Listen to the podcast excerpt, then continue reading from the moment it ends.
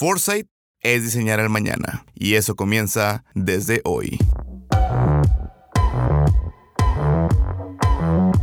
Bienvenidos a Forecast, el mejor podcast inmobiliario de habla hispana, donde platicaremos de la mano de los verdaderos expertos para entender, anticipar y emocionarnos con la mejor información del futuro del real estate.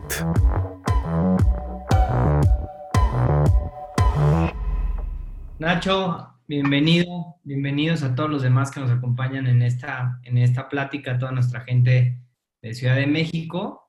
Eh, un poco lo que buscamos el día de hoy es un poco hablarles cómo estuvieron los últimos seis meses en Ciudad de México. Existe mucha expectativa de cómo nos está impactando eh, esta situación que estamos viviendo, cómo nos ha venido impactando, sobre todo en el tema inmobiliario, y es un poco de lo que vamos a hablar el día de hoy. Eh, cuál fue el efecto, cómo vemos que está haciendo el efecto en los últimos seis meses, ya con información de ventas de proyectos, eh, y ver un poco cuál es esa visión y hacia dónde podemos ir y cuáles son los siguientes pasos y los siguientes productos que deberíamos, que deberíamos estar, estar pensando. Me acompaña Ignacio Torres, que ya lo conocen, este, eh, CEO de, de, Grupo 4S, y su servidor Eduardo Torres, director de expansión eh, les vamos a estar hablando hoy un poquito de, Ciudad de México. Y para empezar con Ciudad de México, primero nos gusta irnos este, de lo general a lo particular. Y entonces empezamos con un indicador económico que justamente salió esta semana y veíamos cómo el PIB eh, se bajó o, comparado con el año pasado, este trimestre se fue al menos 18%. Es decir, una caída de manera, de manera muy importante, sobre todo en el sector secundario, que presentó una caída del menos 26%, siendo el sector más afectado de todos, eh, donde, donde, donde sufrió el principal impacto. El sector primario, eh, pues prácticamente manteniéndose a, a, los mismos números del año pasado. Sin embargo, vimos cómo ese sector, ese sector secundario se cayó de manera, de manera importante. Ya veníamos viendo el PIB cómo empezaba a bajar. Aquí hay un dato de menos 18%, discúlpenme, la gráfica no se ve bien. Eh, pero ya veíamos cómo eh, justamente desde que entró nuestro, nuestro nuevo presidente veníamos con un tema de baja, pero este segundo trimestre el dato reportado fue sin duda complicado. Y para entender un poco en la construcción cómo se comportó o cómo está el, el ramo de la construcción a nivel nacional, bajó un 22% eh, las obras o la producción de las obras de construcción a nivel nacional. Sin embargo, en Ciudad de México bajó un 38% menos, Nacho. Vemos justamente en Ciudad de México uno de los principales impactos que se tienen a nivel nacional. Vemos como sí fue una de las ciudades más afectadas por esta situación. Mucho se debe a que también fue una de las ciudades eh, con más índices de contagio por un porcentaje muy importante del tiempo que llevamos dentro de esta pandemia y mucho más restrictiva en ciertas cosas para poder controlar esta situación que sin duda ha venido afectando a el mercado de la construcción. ¿Cuál es la diferencia y, qué nos pasa este 2020? Eh, decimos en 2019 la crisis fue una crisis del real estate y una crisis financiera, donde en ese momento el sector inmobiliario había sido el gran problema de la economía, no era la solución, era, era el gran lastre de lo que había hecho que la economía saliera, junto con el mercado financiero, este, bancos, etc. ¿no?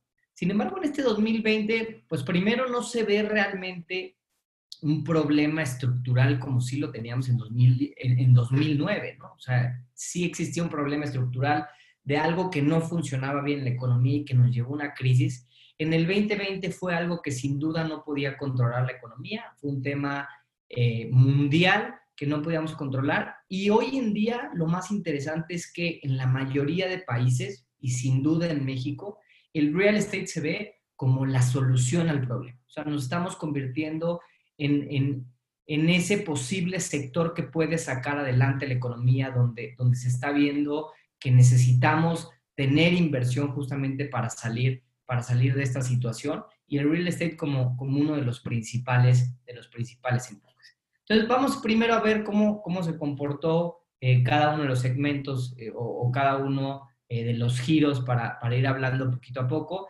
Me interrumpes cuando quieres, Nacho, y, y más para ver esa dinámica. Primero, queremos entender esa dinámica a nivel nacional de la vivienda vertical En el 2019 prácticamente en el 100%, digo en el 2017, perdón, en el 100% de mercados veíamos que fue nuestro mejor año inmobiliario. Fue el año de mayor crecimiento que hemos tenido, lo, revisas en los datos de Querétaro, se ven los datos de San Luis Potosí, se ven los datos de León, de Monterrey, de Guadalajara, como el 2017 como, como el mejor año que ha tenido, creo que con excepción de Guadalajara, todo el resto de ciudades. Eh, el 2017 son los años con más ventas, ¿no? Ahí presentó un crecimiento de un 36%, veíamos que a partir del 2019 venimos, del 2017 venimos a la baja, o sea, venimos bajando pues de manera paulatina este, en cuanto a esa dinámica en la parte de vivienda. Sin embargo, ¿cómo vemos que se vaya a comportar el 2020? 2020, si sigue eh, la tendencia o de acuerdo a los datos de los primeros dos trimestres, es decir, de mitad de año, estamos estimando que hay una caída del 38% a nivel nacional de viviendas. Es decir, vamos a estar vendiendo pues a números, a, números eh, grosos prácticamente 13.500 viviendas comparado con las 21.000 viviendas verticales del año pasado. Es un número mucho más bajo uno de los principales impactos que se ve justamente en este año es los números de Ciudad de México y otras ciudades que están siendo complicadas, como es el caso de Puebla, como es el caso de Querétaro, como son otras ciudades que sí se han visto un poco más afectadas por esta situación. Sobre todo aquellos mercados que estamos viendo que tenían un nivel de competencia o inclusive algo de saturación de producto inmobiliario y ciertos segmentos, por la situación actual que estamos viendo, se están viendo mucho más afectados que otros. Tenemos buenas noticias en el país, ciudades como Guadalajara, ciudades como Monterrey, los decrecimientos no se ven tan grandes como si los estamos viendo, sin duda, en otros, en otros mercados. Hasta ciudades como Tijuana, León, este, la Riviera Maya. Bueno, la Riviera Maya sí ha mostrado un crecimiento, un decrecimiento eh, importante, no tan grave como la Ciudad de México, pero digamos que quitando las zonas turísticas que es evidente que están sufriendo fuertemente por el tema de la pandemia y eso provoca una, parálisis en, el tema de vivienda vertical. Todas las demás ciudades, creo que las que estaban en un buen balance entre oferta y demanda, estamos viendo números bien, bien positivos. Eh, y siempre es importante comparar las tres principales ciudades, que en este caso es Monterrey, Guadalajara y Ciudad de México, en donde Monterrey y Guadalajara muestran una dinámica completamente opuesta a la que estamos viendo en Ciudad de México. Como tú dices, Eduardo, 2017 dio un brinco importante en, la, en, las ventas. De 2016 a 2017, el país empezó a verticalizar de una forma importante, de una forma fuerte, de una forma eh, relevante. Eh, y eso hizo que después del 2017, 2018, 2019, está, ¿cómo se llama? Eh, eh, veamos números diferentes. Ahora, si separamos o clasificamos diferentes ciudades, vamos a ver cómo el crecimiento en ventas en 2018 y 2019 fue constante en la mayoría de las ciudades a nivel nacional y hay tres grandes ciudades que nos están empujando los números hacia abajo eh, y están haciendo que, el número sea negativo, quitando el efecto 2020. Sin lugar a dudas, la Ciudad de México es una ciudad en la que nos empuja los números hacia abajo, es la que ha venido decreciendo fuertemente. Prácticamente el 80% del decrecimiento que tenemos eh, está explicado por el decrecimiento que tenemos en Ciudad de México. De hecho, si quitamos el factor Ciudad de México, a nivel nacional se vendieron más unidades. Y las otras dos ciudades que acompañan el efecto es Puebla, en donde la saturación de mercado ha impactado bastante en la percepción del mercado inmobiliario. Y como ya lo hemos venido hablando, Eduardo, y lo hablamos en uno de los primeros webinars en estas sesiones que tenemos por zonas y ciudad, Querétaro también tuvo un ajuste en las ventas. El ajuste de Querétaro no nos preocupa porque el ajuste de Querétaro simplemente fue un ajuste de las cantidades que realmente debería absorber porque tenía años en donde estaba igualando a Monterrey y a Guadalajara. Entonces, sí vemos, y eso es importante que lo sepamos, sí vemos un tema eh, difícil en la, Ciudad de México y tenemos que eh, ser honestos en lo que vamos a decir aquí. Y lo que vamos a decir aquí es que para 4S, México siendo eh, el epicentro desde nuestra perspectiva más importante económicamente hablando de Latinoamérica, ¿por qué? Porque México tiene uno de los PIBs más importantes a nivel, a nivel nivel Latinoamérica, no es el más alto, pero es de los más altos. Y segundo, es la ciudad más poblada de Latinoamérica. Entonces, teniendo de los PIB más, altos y siendo la ciudad más poblada de Latinoamérica, se vuelve en el epicentro económico más importante. El epicentro económico más importante tiene un problema serio, brutal, de vivienda. Eso es lo que tenemos que ver hoy. Más que las ventas, más que hacia dónde va la ciudad, es eh, hacia dónde tenemos y hacia dónde queremos reconvertir la ciudad. Lo que vamos a ver hoy, y tú lo vas a platicar a fondo, Eduardo, es un resultado, desde mi perspectiva, de una mala política que ha tenido la ciudad, en donde no ha entendido que esta ciudad tiene que ser más democrática, más incluyente y con una variedad de productos que, que, le hace falta a la ciudad. Lo peor que puede pasar en el mercado es lo que le está pasando a la Ciudad de México. Una ciudad creciente, una ciudad con una fuerza económica impresionante, una ciudad con una necesidad de vivienda gigantesca. Ojo, lo más importante es tener la demanda y con una, un desbalance brutal en la oferta que provoca saturación de mercados en algunos segmentos con producto que no tiene mercado cuando existe un mercado gigantesco. Creo que eso es, eso es, eso es lo peor que puede pasar. Creo que la Ciudad de México tiene que entender esa parte los desarrolladores tienen que trabajar este, en conjunto para este, cambiar esta, e, e, esta dinámica. Y bueno, si quieres, vamos, continuamos hablando acerca de los datos que, llevamos este año, que para nada, para nada son alentadores en lo que va de, este año, ¿no? Un poquito, esa dinámica que hablas, justamente desde el, desde el tercer trimestre del año pasado se veía viniendo una caída en ventas justamente de Ciudad de México que se ve representado, que se ve afectada justamente a los resultados de a nivel nacional, ¿no? Veíamos cómo ya desde el 2019 veníamos a la baja en cuanto a la venta de vivienda vertical se, se refería y sin duda lo único que hizo esta situación es bajarnos un poco más de cómo se venía comportando en años, en años anteriores. Un poco, eh, creo que, y, y, mucho de este efecto, Nacho, se debe a que no hemos entendido eh, como, como gente dentro del ramo inmobiliario, eh, la pirámide poblacional o, esta sociedad del rombo que hablamos, de cómo se comporta. Es que para que nos demos una idea a nivel nacional, hoy en día el 8% de la gente son el segmento AB, es decir, gente que puede comprar vivienda arriba de los 2.8 millones de pesos. El 15% de nuestro mercado es gente que compra vivienda entre 1.1 y 2.8 y el 17% del mercado a nivel nacional, gente compra vivienda entre medio millón de pesos y el 1.1. Sin embargo, y cuando sacamos nada más de estos tres mercados, que es a donde, donde se ha enfocado prácticamente toda la parte de vivienda vertical o la mayoría de vivienda vertical, vemos cómo hay, una, hay un desbalance por completo entre la realidad de la pirámide con lo que pasa dentro de la oferta.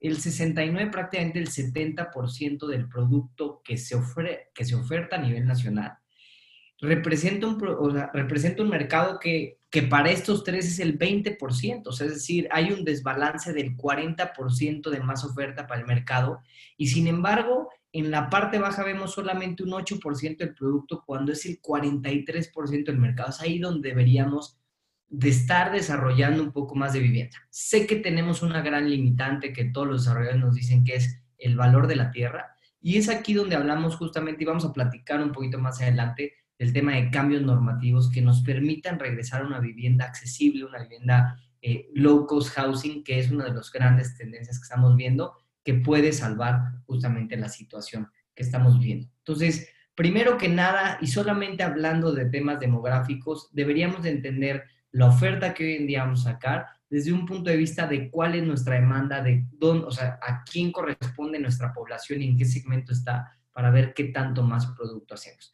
este mercado residencial plus, eh, premium y, premium plus, justamente es de los principales mercados complicados, no solamente en Ciudad de México, y ahorita vamos a ver los datos, sino prácticamente a nivel nacional. Y se ve justamente en la parte de absorción, vemos como tanto el segmento medio como el residencial, inclusive el residencial plus, no empieza a tener una variación, o, o sí empieza a tener una disminución, pero, pero no una disminución tan fuerte como sí lo tienen los segmentos más altos de vivienda, es decir, los segmentos premium y premium plus, los que sin duda más están sufriendo y más caída estamos viendo, Los demás vemos una ligera, este, pues, pues, no recuperación, pero no una caída tan abrupta como sin duda ese segmento más alto hoy en día está teniendo. Eso para, para, nivel, nacional, ¿no? Y, entendiendo un poco el, por qué pasa esto, y es que nosotros hicimos más o menos en, en cuatro es una estimación de requerimientos anuales, de necesidades de requerimientos anuales de vivienda a nivel nacional, para ver cómo se iba a comportar este requerimiento anual de vivienda de acuerdo a la situación que estamos teniendo. Es claro y hay una situación que todos conocemos y es a nivel nacional estamos teniendo tasas de desempleo como no veíamos desde hace mucho tiempo, un PIB que se cayó un 18%, que ya lo platicábamos. Sin duda hay un tema económico muy deprimido comparado con otras crisis inmobiliarias o otras crisis que hemos tenido económicas. Y esto lo que genera es que la demanda por vivienda se reduce. Ante un tema de incertidumbre, pues la gente aplaza su decisión de comprar una casa o simplemente no califican para un crédito hipotecario porque pierden su trabajo o por cualquier situación. Entonces, tomando en consideración esos factores económicos, nosotros hacemos una estimación de requerimientos anuales de vivienda y la proyectamos para nivel nacional, para ver dónde podía estar el principal impacto de acuerdo a la oferta o de acuerdo al inventario que hoy en día existe. Y entonces vemos, por ejemplo, productos que abajo de los 2.4 millones de pesos, hoy en día a nivel nacional, a pesar de la disminución de la demanda que la vemos aquí proyectada, o sea, a pesar de ese reajuste de demanda que tenemos por la situación del COVID, estamos viendo que sigue siendo un producto que sufre de un gap de necesidad de producto inmobiliario. Es decir, a pesar de que se perdiera esa demanda y que hoy en día no se vaya a absorber ese producto inmobiliario, sigue habiendo mucho más demanda de la oferta que tenemos. Y si nos vamos a segmentos más altos, por arriba de los 6 millones de pesos, ahí vemos el caso contrario. Como antes prácticamente la demanda sí era todavía menor que la oferta o que la disponibilidad que teníamos, sí se ve, eh, o sea, que está un poco más baja eh, esa demanda que la oferta que existía. Sin embargo, el cambio o el diferencial no era tan grande como hoy en día empezamos a ver en ese reajuste. Entonces, nuestra principal complicación a nivel nacional lo estamos viendo en esos productos por arriba de los 6 millones de pesos, donde empezamos a tener más oferta que la demanda que existe, inclusive ya desde este segmento, desde este segmento residencial plus, donde también esa oferta que tenemos es mayor que la demanda que existe y es ahí donde estamos viendo las principales caídas en prácticamente todas las ciudades eh, de esa demanda o de, esa, de ese desplazamiento y de esas ventas de productos inmobiliarios y muy poca gente o muy poco desarrollador que realmente le hace caso o le pone un poquitito más de, fuerza a este producto inmobiliario donde hoy en día existe una necesidad impresionante y que la realidad no estamos, no estamos satisfaciendo. Y entonces nos vamos ahora sí, ahora sí, Eduardo, ¿cómo se comporta Ciudad de México? Para que nos demos una idea, eh, justamente como le decíamos, en el 2017 se vendieron 8.600 eh, unidades en Ciudad de México verticales. Este año, en lo que va de los dos primeros trimestres, llevamos 1.188 unidades vendidas, es decir, no estamos prácticamente a números ni cercanos de lo, que, de lo que habíamos visto en años anteriores. El año anterior que ya habíamos presentado una disminución donde no se liberaron muchos permisos, donde ya veíamos un mercado deprimido, como quiera se absorbieron 5.700 unidades este año, si nos va muy bien, estaríamos esperando, eh, eh, estaríamos esperando no más de 1.400 viviendas este, en venta total. O sea, prácticamente las que, las que hoy en día, digo, perdónenme, 2.400 viviendas, eh, estaríamos hablando de, de, prácticamente la mitad de lo que se absorbió en el año pasado, un 30-40% de lo que se absorbió en el año pasado. Es decir, los números están mucho más bajos de lo que veíamos bien. Y como tú decías, Nacho, es importante comparar cómo está Ciudad de México contra Guadalajara y Monterrey. Contra Guadalajara y Monterrey eh, estábamos hablando que en, en el 2019 se absorbieron 3.700 y 3.000 unidades respectivamente Guadalajara y Monterrey cuando Ciudad de México estaba en 5.000. Este año ambos mercados están por arriba de los resultados que lleva Ciudad de México y no vemos cómo pueda tener realmente esa recuperación. Si acaso y si segundo, si tercer y cuarto trimestre están muy bien, lograríamos una recuperación similar a los números que tendrían Monterrey y Guadalajara, con una ciudad que es mucho más grande, que como tú lo dijiste, es un centro económico es el centro económico de Latinoamérica y que estamos viendo hoy cómo sufre de manera importante. ¿Y por qué puede ser esto? Y esto se debe de dar, y esto se da en que no hemos entendido esa pirámide que ahorita vamos a ver más adelante. Pues se da una idea, comparado con el primer trimestre, tenemos una caída del 67% de las ventas y comparado con el segundo trimestre del 58% de las ventas. O sea, la variación de un año con otro es mucho más grande que lo que estábamos viendo inclusive en, el índice de construcción. la venta de vivienda todavía se ve mucho más impactada que lo que genera el índice de construcción. Realmente los datos para Ciudad de México son complicados. En el resto de ciudades veíamos un poco datos más alentadores cuando hicimos el regional de Monterrey, el regional de Guadalajara, este, Riviera, este, Tijuana, veíamos sí ciertos datos que nos indicaban una recuperación, pues, o, o, no un impacto tan grande como veíamos. En Ciudad de México sí lo estamos viendo.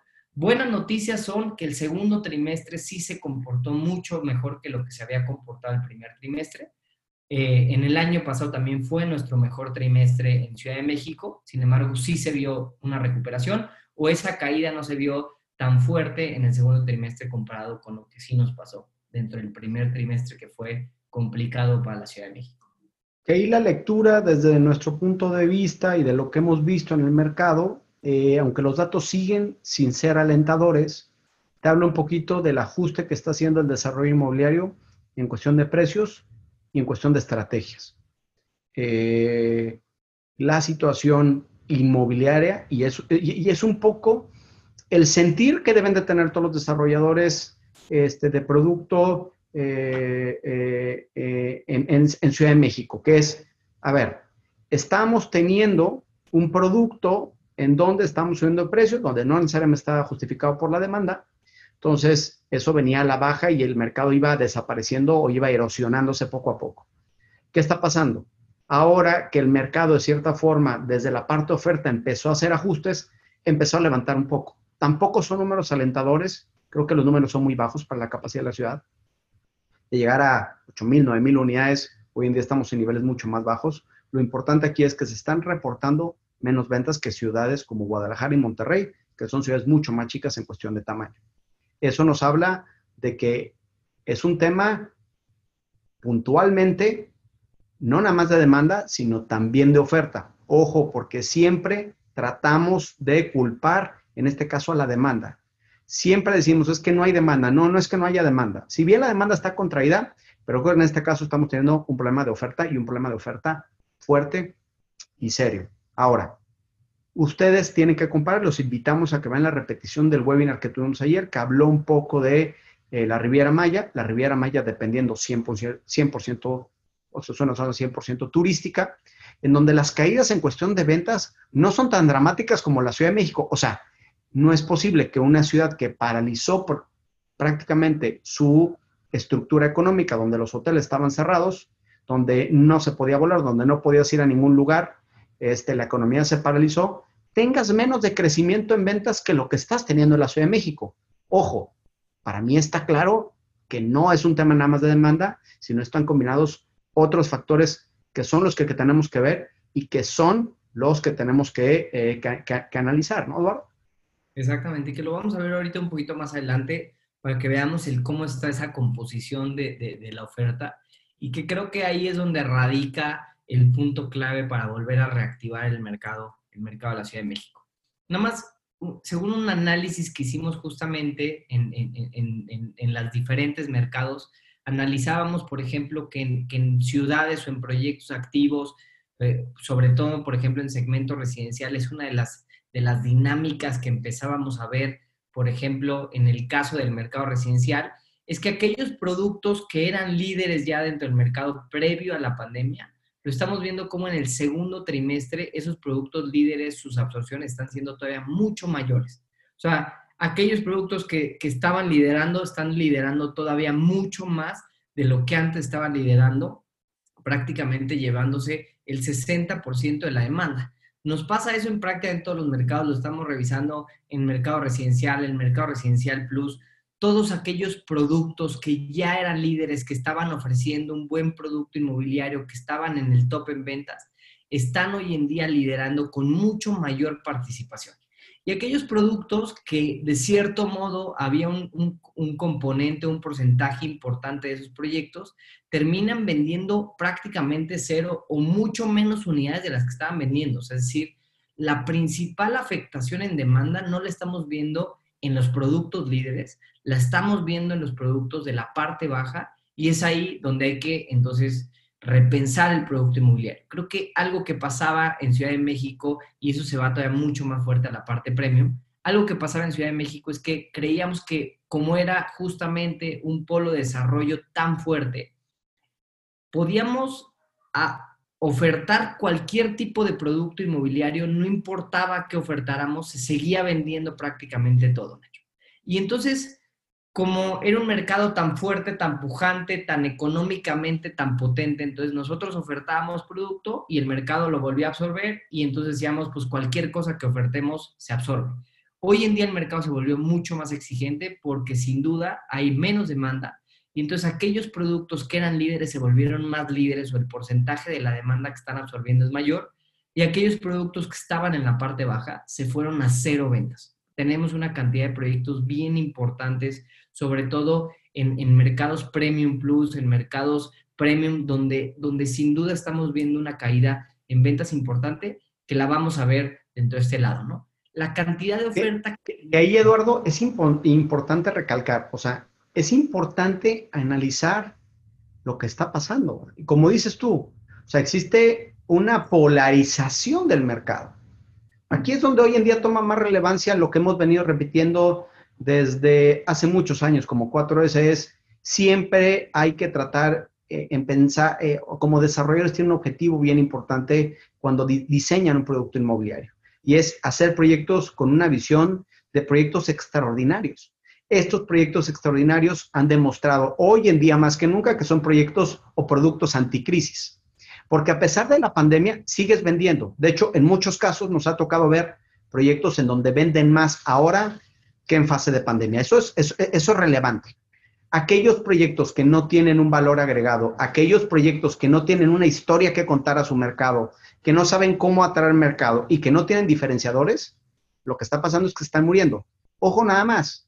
Vete un segmento, si te puedes ir un segmento atrás, Eduardo, por favor, este, donde, donde más producto hay, Residencial Plus y Premium. Eh, Residencial Plus, por ejemplo, agarremos Residencial Plus y, agarre el ejemplo de los 66 proyectos que hay, que, estamos mapeando aquí. De esos 66 proyectos, eh, pues prácticamente dos, dos terceras partes, o sea, 40 proyectos vendieron cero. O sea, el común denominador de los proyectos es que vendan cero. Y te vas a Premium y hay 22 proyectos que vendieron prácticamente cero. Entonces, 30 proyectos, más 60 proyectos, 100 proyectos, y así sucesivamente nos vamos por cada uno, así empezamos a sumar, en donde una gran parte de los proyectos lleva cero ventas, no en esta pandemia, lleva cero ventas en lo que lleva del año, sin considerar que el año pasado también fue bastante malo en comparación con otros años. Entonces, aquí es importante que entendamos que la Ciudad de México tiene condiciones diferentes, necesita proyectos diferentes, necesita que nos pongamos a trabajar de la mano, ¿sí? Con todas las personas que puedan agregar valor a sus proyectos y que entiendan que ya la fórmula está replicando cosas que les funcionaban en el pasado, ya no es válida, ya no es válida. Y aquí sí tengo que ser bien claro con lo que pasa en Ciudad de México y que me disculpen todos mis asistentes, pero sí vemos un factor muy diferente en la forma de conceptualizar un proyecto en Ciudad de México con otras ciudades que tienen una escasez de mercado. La escasez de mercado te provoca que, seas, que tengas que ser mucho más sofisticado en la forma de llamar la atención con un proyecto que tenga elementos diferenciales. ¿Por qué? Porque el mercado es mucho más restringido. La Ciudad de México estaban mal acostumbrados, como dices tú, a que todo se vendía. Ya no es así. Va a seguir pasando y después de esta pandemia es lo que, es lo que va a suceder los proyectos que llamen la atención, los proyectos que tengan un valor diferente son los que van a seguir sobresaliendo. Otro factor importante que lo hablamos ayer en Riviera Maya y lo hemos hablado en varios webinars, sobre todo en el de Puebla también lo mencionamos, es tomar en cuenta que mucho de este inventario tiene caducidad.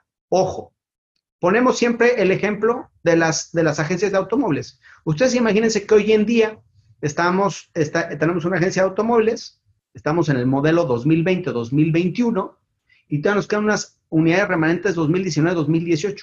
Conforme va pasando el tiempo, esas unidades cada vez van a ser más difíciles de vender. Y eso pasa con los productos inmobiliarios.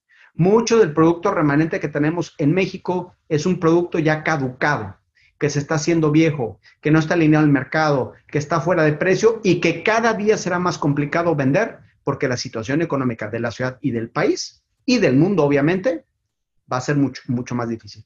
Hoy en día hay que dar un paso para atrás, para dar cinco adelante y repensar lo que tenemos. Y ahorita lo vas a explicar. El gran problema de la Ciudad de México, pues es esta gran gráfica en donde si tú analizas el, macro, de donde está Residencial Plus, Premium, Premium Plus, dices, bueno, pues se parece, la Ciudad de México tiene el mismo problema que el, que el promedio nacional. Ya cuando desmenuzas el problema puntual en la Ciudad de México, todavía digamos que se extrapola más, ¿no, Eduardo? Sí, no, no. De, hecho, una de, las complicaciones más altas que vemos es justamente en esta zona o en esta parte o en este segmento que tiene la Ciudad de México. Cuando empiezas a, revisar muy, muy específico la cantidad de producto que tienen por arriba de los 6 millones. Es, prácticamente el 41% del producto inmobiliario que existe. Y por ahí nos preguntaban ahorita en el chat, oye, ¿y cómo está? Y lo vamos a ver un poquito más adelante, ¿y cómo está el mercado de vivienda usada? Pues el mercado de vivienda usada tan solo por arriba de los 15 millones de pesos tiene el 15% del mercado, o sea, el, el, el porcentaje que tiene de producto en esa parte alta es impresionante y esa es la principal o es el principal dolor que tienen. No vemos que la Ciudad de México se le vaya a complicar sin duda alguna absorber ese producto por abajo de los 6 millones de pesos, inclusive habiendo, como tú bien lo dices, Nacho, en muchos casos no producto tan bueno o ya no tan acotado al mercado al que vamos enfocado o, ya no tan pensado para el mercado al que, al que debe justamente de ir pero sí lo vemos sobre todo en ese mercado arriba de los 6 millones de pesos, porque ya lo veíamos en la demanda. Ese producto de abajo de los 6 millones de pesos es donde la demanda se cae de manera más importante a nivel nacional. Eh, veíamos cómo la demanda prácticamente se nos empezaba a pegar al piso y es ahí donde tenemos la mayor concentración de producto en Ciudad de México. Y, 40%, Eduardo, 40%, es brutal. O sea, 40% o sea, el 34 y el 40% corresponden al 9% de la población en la Ciudad de México. Si tomamos dos terceras partes para el segmento B y una tercera parte para el segmento eh, eh, A, pues estamos hablando de 3-4% de la población. O sea, el 3 o 4% de la población total en la Ciudad de México tiene el 40% de las unidades disponibles en venta. Eso es el gran problema de esta ciudad es justamente la pirámide poblacional que hablamos, o esa, o esa sociedad del rombo, sociedad de, la pirámide, donde hoy en día hablando de ese producto de arriba de los 2.8 millones de pesos representa el 20%, solamente hablando de estos tres mercados, realmente representa el 8%, pero hablando de estos tres mercados que es donde está enfocada la mayoría de oferta, asumiendo que de ese mercado el 100% que se, que se absorbe de vivienda, el 20% representar el mercado B, sin embargo, concentra el 75% de la demanda de producto inmobiliario. O sea, es prácticamente todo el producto inmobiliario está concentrado o está pensado para el 8% de la población de la Ciudad de México. O sea, eh, la desproporción de oferta con respecto a la demanda que realmente existe en la ciudad es tan grande que es donde nos está haciendo que tengamos ese problema o esa complicación de demanda. Por eso lo decíamos ahorita, no veíamos, no veíamos mayor problema, sin duda alguna, en que se nos complicara absorber esta parte de producto que representa el 24%, pues seguramente no, va a ser relativamente sencillo porque la cantidad de gente que existe o que puede consumir ese producto es mucho mayor que lo que me pasa dentro de este lado con ese 36%. Y si todavía, como bien lo dices, Nacho, le haces un zoom y dices, bueno, ¿qué tanta gente tiene capacidad de absorber todavía producto arriba de los 10 millones de pesos y empieza a hacer o a sacar realmente esa estadística que prácticamente te da como un 12 o un 13% de la cantidad de oferta? Pues eh, eh, el, el, diferencial entre lo que hoy en día existe, población dentro de ese mercado que tenga esa capacidad de pago, se vuelve cada vez más grande conforme vamos avanzando justamente en los valores de venta totales. Entonces, ahí hay una de las cosas o una de las principales conclusiones que tenemos que cuidar hoy en Ciudad de México. Tenemos que ser muy precavidos con el tipo de producto que sacamos. Si por alguna razón vamos a sacar algún producto Premium Plus, Premium o Residencial Plus, tenemos que realmente crear un producto de suma, o sea, de sumo valor, o sea, demasiado, un producto muy pensado para un nicho muy bien conceptualizado, porque si no, estamos convirtiendo probablemente en el océano rojo más, más importante de México. Bueno, Puebla, Puebla lo tiene también complicado, pero, pero sin duda en uno de los, de los océanos rojos más complicados y tenemos que realmente hacer producto muy distinto, muy diferente que entonces logremos ser de ese top en ventas y que no tengamos un problema de absorción, porque ya estamos viendo. Más, complicado de México, más complicado de Latinoamérica también. En ninguna ciudad este, en Latinoamérica, exceptuando Sao Paulo, que en Brasil, que tiene un problema muy similar que tiene México, creo que esas dos ciudades se llevan este, eh, las de ganar en cuestión de entender que el problema de vivienda es más serio que únicamente eh, pelearse con los desarrolladores, como hoy en día tiene la visión del gobierno eh, de la Ciudad de México, junto con el gobierno federal, que creo que no tiene una visión clara de lo que, debe de pasar, ¿no?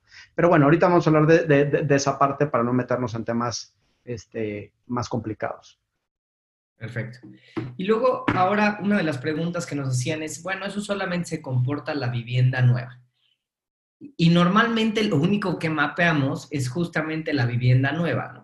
Pero cuando le metemos todavía el factor de que existe una cantidad de reventa de vivienda o de, vivienda usada o, de esta cantidad de vivienda que, hoy en día tenemos, pues sin duda se vuelve mucho más eh, complicado el problema, porque el número de viviendas que hoy en día tenemos es importante. Empezamos a ver cómo Inclusive en ciertas zonas en específico, también el valor de la vivienda es bastante, bastante alto. Estamos prácticamente hablando que el 25%, por ejemplo, en este caso de la demanda, tiene vivienda por arriba de los 18 millones de pesos. De los 18 millones de pesos empieza a tener un porcentaje importante en el caso, por ejemplo, de, de, de Coajimalpa, ¿no? una, o sea, tiene 3.000 unidades en reventa, de las cuales el 25% están por arriba de los 18, de los 20 millones de pesos. Y nos pasa con, otros, con otras delegaciones o con otras zonas, justamente Ciudad de México, Miguel Hidalgo con 5.000 unidades, eh, donde prácticamente por arriba de los 24 millones de pesos también tenemos ese 25% del producto inmobiliario y empieza a ser demasiada oferta que le sumamos a esa complicación que estamos viendo. Estado de México con mucho menos vivienda, eh, solamente la zona por acá de Whisky Lucan empieza a tener algo de unidades en reventa, tiene mucho menos que lo que le pasa a Ciudad de México, sin embargo, pues también abona a esta, a esta competencia feroz que tenemos entre las dos zonas. Y para darnos una idea de ese panorama de cómo estaba este, el antes y el después en enero del 2020 y en julio del, del, del 2020, este panorama de vivienda de reventa para ver qué zonas habían subido y qué zonas habían bajado. Identificamos inclusive, y eso es lo raro, eh, primero los promedios de vivienda, ¿no? Prácticamente en todos sí nos bajan un poco, el promedio del valor total de la vivienda nos baja. Algunos o varios nos bajan inclusive en el precio por metro cuadrado del valor de la vivienda. Y en algunos otros casos sí vemos cómo nos sube un poco eh, ese valor de vivienda, no demasiado, con el caso eh, solamente Whisky Lucan, donde, donde sí sube un poquito más, pero en el resto se mantiene estática. Es decir, después de seis meses de nosotros mapear esta vivienda informal, seguimos identificando que prácticamente permanece o, no varía demasiado ese precio por metro cuadrado. Sin embargo, lo que sí nos preocupa es que seguimos, o bueno, y vamos a seguir con estos valores tan altos del promedio de venta de vivienda, con inclusive funcionalidades pues relativamente, relativamente malas tomando en consideración la cantidad de superficie que hoy en día tenemos. ¿no? Estás hablando de 255 metros, 2.6 recámaras en promedio, cosas que se pueden sin duda mejorar, pero vemos esta complicación ya en números más específicos, Nacho, justamente 19, 9 y 19 millones de pesos en promedio esa vivienda, esa vivienda eh, que, que se tenía y que hoy en día pues sí bajó un poquito, pero sigue manteniendo esos, esos promedios bastante, bastante altos, el cómo se comportaba antes y después. Aquí lo vemos un poquito más gráficamente, ¿no? Lo que decíamos, prácticamente en todos los casos, para todas las delegaciones, por arriba del 90% de la vivienda, por arriba de los 3 millones de pesos, que justamente hablábamos que eso no concentra más que el 8% de la población de Ciudad de México. Y aquí vemos, sobre todo en ciertas delegaciones como Miguel Hidalgo, esa concentración, sobre todo en la parte alta de la demanda, empieza a preocuparnos sin duda en producto. Entonces, no es solamente la parte formal, sino en esa vivienda informal, la cantidad de unidades que tenemos es bien importante y que empiezan a sumar a esta complicación, a esta complicación. Sí, ahí, ahí eh, lo que hemos venido diciendo también es que eh, la parte de reventa o la parte informal, de cierta forma debe de eh, balancear un poco el mercado. En las grandes ciudades antiguas, en las ciudades europeas, el producto nuevo trae un precio, un ticket, que generalmente está más alto que lo que está en reventa, eh, que está para ciertos segmentos, y la reventa de cierta forma tiene un objetivo de atender ciertos nichos desatendidos con menos presupuesto. Eso hace que se balancee un poco el mercado, lo hemos venido diciendo en todas las ciudades. Hay ciudades que sí cumplen con ese objetivo, donde la reventa sí ataca esos huecos, pero la Ciudad de México, lejos de ayudar la reventa al problema que tenemos con el producto nuevo, abona el problema. O sea, si tú tienes abajo de 3 millones de pesos, es prácticamente imposible encontrar una vivienda en la Ciudad de México. Y abajo de 3 millones de pesos es el 91% de la población que tenemos en la ciudad. O sea, el 90% de la ciudad no tiene acceso a la vivienda en la Ciudad de México. Ese es un dato importante, es un dato que lo entendamos a fondo. Ese es el gran problema que tenemos hoy en día en la ciudad. Si tú buscas reventa y buscas producto nuevo, casi todo está arriba de los 3 millones de pesos, que para 3 millones de pesos, ingreso mensual familiar tiene que estar cerca a los 100 mil pesos mensuales como ingreso. Ese es el gran problema, eso es lo que vemos, eso es donde creo que se tiene que, eh, donde se tiene que trabajar. Obviamente hay zonas que tendrán topes más bajos que otros. Todas las zonas, tratando de responder unas preguntas que tenemos ahí, todas las zonas tienen, tienen potencial. Sin duda, todas las zonas tienen potencial, unas más que otras, unas con unos segmentos que otros, pero sí creo que cada zona tendrá eh, límites que tendrán que cuidarse, que tendrán que analizarse pero lejos de pensar en los límites, es que hoy en día no hay absolutamente nada. O sea, ese es el gran problema.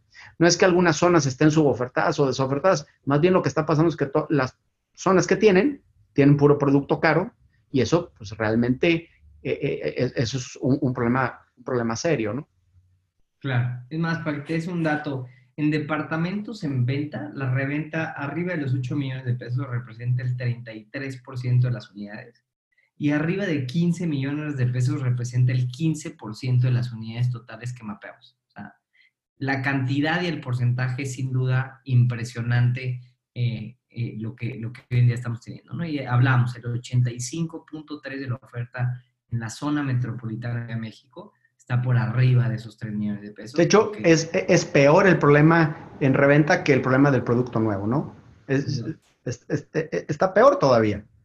Peor. Exactamente. O sea, en lugar de ayudar a ajustar el mercado, lo empieza a complicar más, ¿no? ¿Y cómo está más o menos en cuanto a, en cuanto a funcionalidades? Vemos solamente el 3.7% del mercado eh, de, de, unidades en reventa hoy en día representa de una recámara, el 46% se concentra en dos recámaras y el 44% en tres recámaras, o sea, prácticamente vemos dos y tres recámaras como el producto más común, es algo normal, eh, en algunas zonas donde empezamos a ver que se empieza a explorar ese producto de una recámara o que se van a los extremos de cuatro o más recámaras, pero vemos una concentración importante sobre todo en dos tipologías, lo que otra vez empieza a ser difícil, ¿no? Todos con dos recámaras, todos en el mismo precio, caros, empieza a ser complicado para el usuario tomar una decisión y la cantidad de opciones que tiene es sin duda impresionante más o menos para que nos demos o, continuando con esa dinámica de las gráficas, vemos esos, esos porcentajes bastante, bastante altos en la parte, en la parte de, las pirámides. Y aquí está cómo se comporta, ¿no? El reventa 75, 15%, y, comparado con el 24 en la parte baja, o sea, es decir, muy, muy distinto el cómo se, o sea, e, e, en la realidad con lo que pasa hoy en día en los porcentajes de, gente o, de demanda que realmente podemos tener en esos segmentos. Entonces, sin duda la parte vertical hay que eh, revisar muy, muy bien a detalle hoy en día lo que estamos desarrollando. Creo que si nos queremos aventurar en ese producto de los segmentos residencial plus, premium este, y premium plus es sacar un producto realmente diferente, realmente pensado por un mercado meta y no un mercado genérico, sino vamos a estar compitiendo con una cantidad de oferta impresionante, ¿vale? Vámonos un poquito más rápido. Vivienda horizontal, no tenemos aquí eh, eh, el, tema, el tema formal, pero para que nos demos una idea en tema de Big Data, también la cantidad de unidades es bien importante. Nos vuelve a pasar exactamente lo mismo. La cantidad, eh, no solamente de unidades es importante, sino los precios inclusive en la vivienda horizontal son todavía muchísimo más altos. aquí hablamos de que el 25% solamente el producto horizontal en cierta zona está por abajo de los 24 millones de pesos. O sea, es sin duda impresionante los datos que tiene Ciudad de México y nos pasa algo similar en Estado de México, ¿no? Si quieres una casa en, en una zona relativamente cercana, producto por abajo de los 10 millones de pesos es prácticamente imposible. Si vemos una subida ahí un poquito más importante o en algunos casos un poco más fuerte en el caso de casas. Eh, hay, una, hay una tendencia, un tema de jardines, de ciertas cosas que entonces estamos viendo que, que, pues la gente, hay algunos pocos que están dispuestos a pagar y, y, sin duda ese mercado o ese precio por metro cuadrado está incrementando. En algunas otras zonas no está pasando eso, inclusive en algunas zonas bajó un poco, pero sí vemos valores totales de 45, 31 y 24 millones de pesos en promedio de ese producto inmobiliario eh, seguimos otra vez solamente eh, abarcando a, ese, a esa puntita de la pirámide, de la pirámide poblacional, ¿no? Y lo vemos en esa misma gráfica que habíamos visto anteriormente, donde ahí sí prácticamente vemos toda la concentración en la parte alta. Hay un escalonamiento normal que sucede entre el producto vertical y luego el producto horizontal. El producto horizontal obviamente mucho más alto que ese producto vertical. Entonces, no es tampoco una solución, en este caso el 90% por arriba de los 3 millones de pesos, o sea, prácticamente toda la oferta está por arriba de los 3 millones de pesos. Eso en cuanto a vivienda, ¿no? Entonces, si quieres conseguir una vivienda en Ciudad de México por abajo de los 3 millones de pesos, sin duda tienes un tema complicado. Nos vamos un poquito para ver cómo se comportó el mercado de oficinas en cuanto a precios promedio por metro cuadrado, hay una teoría muy fuerte de decir de ahora en adelante la cantidad de disponibilidad de oficinas va a ser mucho mayor de la que, de la que, de la que se genera. Primero empezamos un poquito con Big Data, cómo se comportó, para ver cuántas unidades hay. Empezamos a ver si ciertas zonas con una concentración importante de oficinas disponibles.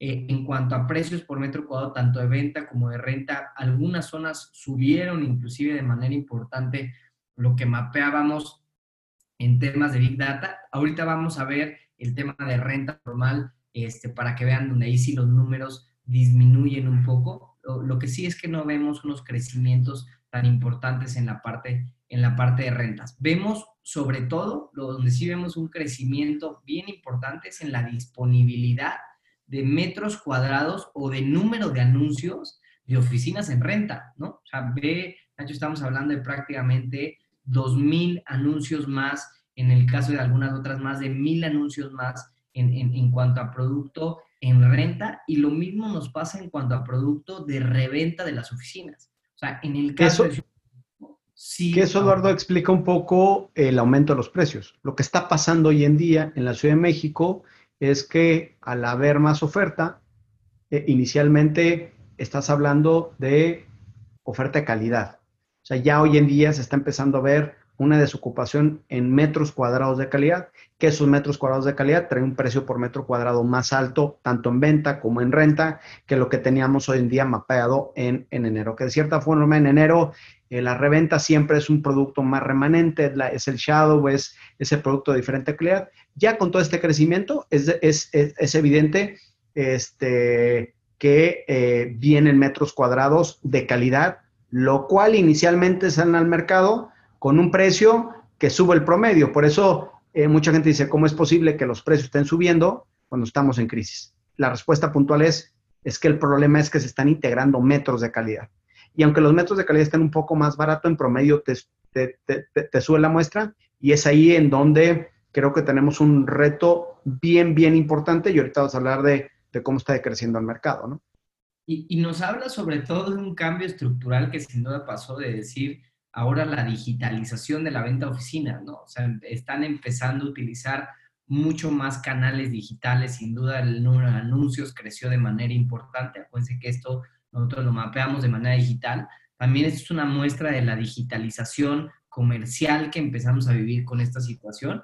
Como dice Nacho, ¿no? un aumento en cuanto al número de metros cuadrados de proyectos inmobiliarios que antes sus canales igual y no eran digitales o que no estaban disponibles o cualquier otro factor que termine abonando ese número de metros cuadrados nuevos que hoy en día existe. Para Estado de México sí se empiezan a identificar en esas zonas que son más periféricas disminuciones en varios casos del precio por metro cuadrado, tanto de renta como de venta. Es decir, en esa zona cercana o en el centro de Ciudad de México vemos incrementos. En el caso de Estado de México vemos eh, casos contrarios en algunos casos y en otros sí, sí incrementos, pero aquí sí se ven algunos números un poco más negativos para el, sobre todo el precio por metro cuadrado de la parte de oficinas y crecimientos iguales, ¿no? Unos crecimientos bien importantes en cuanto a número de anuncios y número de publicaciones que no se veían anteriormente. De hecho, la cantidad de publicaciones era relativamente bajo para el caso de renta y para el caso de reventa, mucho más bajo. Vemos cómo empezamos a tener mucha más cantidad de producto que nos empieza a competir en esa parte digital.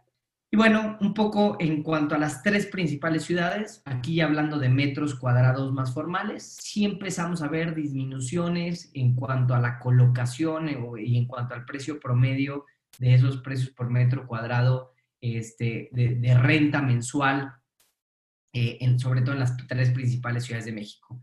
Eh, identificamos como Guadalajara y Monterrey de las zonas que más decrementaron en cuanto a precio por metro cuadrado de renta de oficinas. De hecho, segundo trimestre, o sea, la principal caída se dio en segundo trimestre. Pues, ese reajuste de los valores de renta, precio por metro cuadrado, sí lo empezamos a ver en prácticamente todas las tres principales ciudades. Y porcentajes de desocupación, sobre todo en ese producto formal, como tú bien lo decías, Nacho, bien importante. estima una desocupación de pues, más de 20 mil metros cuadrados en el segundo trimestre del año en las tres principales zonas metropolitanas. Entonces, sí es un dato un poco más complicado. Eh, en el caso en específico de vivienda no se ve eh, tan feo o tan duro el dato en, en, el caso de vivienda que pasó en Guadalajara, en el caso de Monterrey que les platicábamos. Sin embargo, para el tema de oficinas sí vemos que inclusive Ciudad de México no se comportó tan mal en algunas cosas como, como sí les pasó como sí les pasó al resto de ciudades con las que estamos comparando. Y en el caso de Ciudad de México se estima que de esos 20 mil metros cuadrados que se desocuparon, 15 mil son justamente de la Ciudad de México. O sea, un índice de desocupación hoy en día de prácticamente el 20% de los metros cuadrados, tomando en consideración la cantidad de metros cuadrados que tiene Ciudad de México, pues bueno, es, es importante. Es importante entender qué pasa con los metros cuadrados de oficinas y aquí es sumamente relevante que entendamos qué está pasando. Eh, hoy en día se está hablando mucho del tema del home office. Hoy en día se está hablando mucho de que el mercado de oficinas va a desaparecer y de que el mercado de oficinas va a tener condiciones completamente diferentes. Hay que ser un poquito cautos en ese sentido. Ahorita más adelante vamos a hablar específicamente del tema del home office.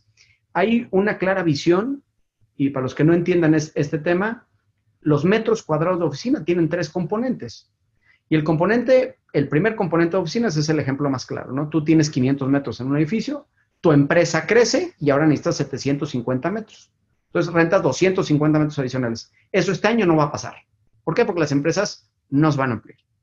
O eres una empresa que tiene tus oficinas en Ciudad de México y le va tan bien que está ampliando operaciones y ahora se va a Monterrey o Guadalajara y renta una nueva oficina. Eso es nuevas oficinas. o una empresa de Estados Unidos viene a, a, México. Eso tampoco va a pasar este año. O estás en una oficina vieja, en una casa, y te quieres institucionalizar porque te está yendo muy bien y quieres otra imagen. Entonces te vas a, haces un movimiento lateral hacia arriba, ¿no? Sea, una mejora. Eso tampoco va a pasar.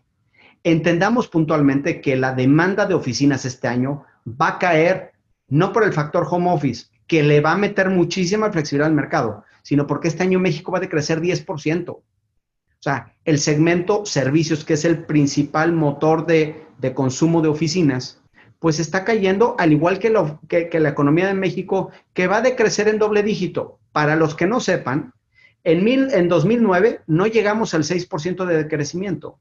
Y en 1995, que fue la gran crisis financiera de México, no llegamos al 7%. Hoy en día, el último trimestre decrecimos casi 20% y vamos a acabar en 10% menos, tomando la base 2019, que tampoco nos fue bien.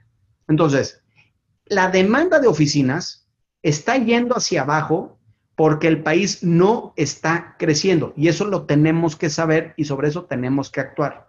Entonces, es relevante que sepamos que desde nuestra perspectiva como 4S, el mercado de oficinas va a seguir cumpliendo una parte importante dentro de las empresas, dentro del mundo inmobiliario, que está entrando en un bache profundo, que va a ser, desde mi perspectiva, el segmento que más va a tardar en recuperarse, más que la parte hotelera, más que la parte retail, más que cualquier otra cosa, en cuanto abran y ya podamos abrazarnos, salir a la calle y todo ese tipo de cosas, sí, desde mi perspectiva, la oficina es la que, la, que más va a sufrir. Vamos a hablar un poco más adelante de lo que vemos y qué cambios da. Este, sí vemos muchos mitos importantes, pero bueno, entender que prácticamente el decrecimiento está provocado por una reducción de la economía del 10%, que es brutal, ¿no? Exactamente. O sea, creo que ese es el principal factor que le afecta a este mercado. De hecho, según la estimación de McKinsey, estaríamos regresando a niveles que tuvimos en, 2020, en 2019 en, en el 2025. O sea, es decir, la caída de este año es tan grande que nos tardaríamos solo todavía cinco años más para regresar a niveles del 2019, que como tú bien lo dices, Nacho, tampoco es que fueron los mejores niveles, ¿no? O sea, tuvimos un crecimiento muy, muy bajo, no decrecimos a prácticamente el mismo número que 2018. Entonces, estamos hablando de que el PIB per cápita de México del 2018 al 2025 prácticamente va a ser igual y entre esos años inclusive estamos teniendo un decrecimiento de ese PIB. O sea, si 2025, si, si, si realmente está o, o están ligados el tema de económico con el tema de necesidades de oficinas, Estamos hablando, si esa estimación está bien, que hasta el 2025 estaríamos en, números similares a los que habíamos vivido. Esperemos que no sea tan largo, pero ese es el principal factor que sin duda nos está afectando a la parte, a la parte económica, ¿no? Eh, y aquí es una de las cosas que, que, que, Nacho le gusta contar y si quieres, cuéntala tú, Nacho, del, del, del 9-11 o lo cuento yo como tú me digas. Sí, no, aquí es, lo que decimos cerca de, la expectativa del mercado de oficinas. Ya las oficinas van a desaparecer, todo el mundo va a hacer home office, etc. Yo creo que hay que tener un poquito más de, eh, un poquito más de eh, calma en ese sentido. Eh, cuando pasó el 9-11 en Estados Unidos, todo el mundo habló que estos grandes edificios, estos eh, rascacielos, el mundo de los rascacielos y el mundo del desarrollo de los rascacielos iba a desaparecer porque todo el mundo le iba a dar miedo subirse estos edificios. O sorpresa que desde el 2001 a la fecha es cuando más desarrollos o rascacielos se han desarrollado en el mundo y cada día parece que las ingenierías quieren retar uno que otro. Hay muchísimos más edificios en el mundo, sobre todo en Asia, que son mucho más altos eh, de los que vemos hoy en día este, en las Torres Gemelas hacer proyecciones a largo plazo desde mi perspectiva para el mundo de oficinas, creo que es algo erróneo. Eh, creo que el mercado se va a comportar diferente, pero bueno, si quieres vamos avanzando y ahorita vamos a platicar de lo, de, lo que nosotros estamos esperando.